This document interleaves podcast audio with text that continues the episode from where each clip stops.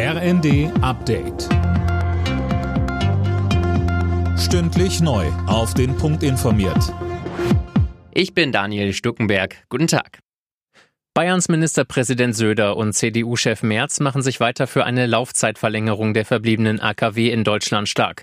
Heute haben sie gemeinsam das Atomkraftwerk ISA 2 bei Landshut besucht. Merz betonte im Anschluss, Der Weiterbetrieb eines solchen Kernkraftwerks ist technisch möglich, er ist personell möglich und er ist rechtlich möglich. Das Einzige, was jetzt entschieden werden muss in Deutschland ist, ist es auch politisch möglich. Kanzler Scholz schließt längere Laufzeiten nicht aus. Der Großbrand im Berliner Grunewald hält die Feuerwehr auf Trab. Mittlerweile haben die Löscharbeiten begonnen. Wasserwerfer sind im Einsatz. Das Ganze gestaltet sich aber schwierig, weil das Feuer auf einem Sprengplatz der Polizei ausgebrochen ist und dort lagert noch jede Menge Munition.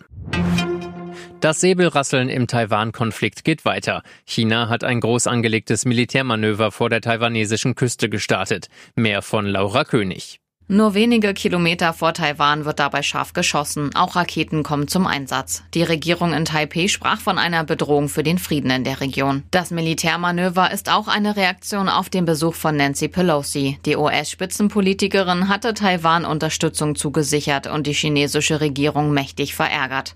Peking sieht Taiwan als Teil des chinesischen Territoriums an. Gute Nachrichten vom Great Barrier Reef in Australien. Dank einer schnell wachsenden Korallenart haben sich mehrere Teile des UNESCO-Weltnaturerbes jetzt schneller von den Schäden erholt als erwartet. Von einer Trendwende wollen Experten aber noch nicht sprechen. Alle Nachrichten auf rnd.de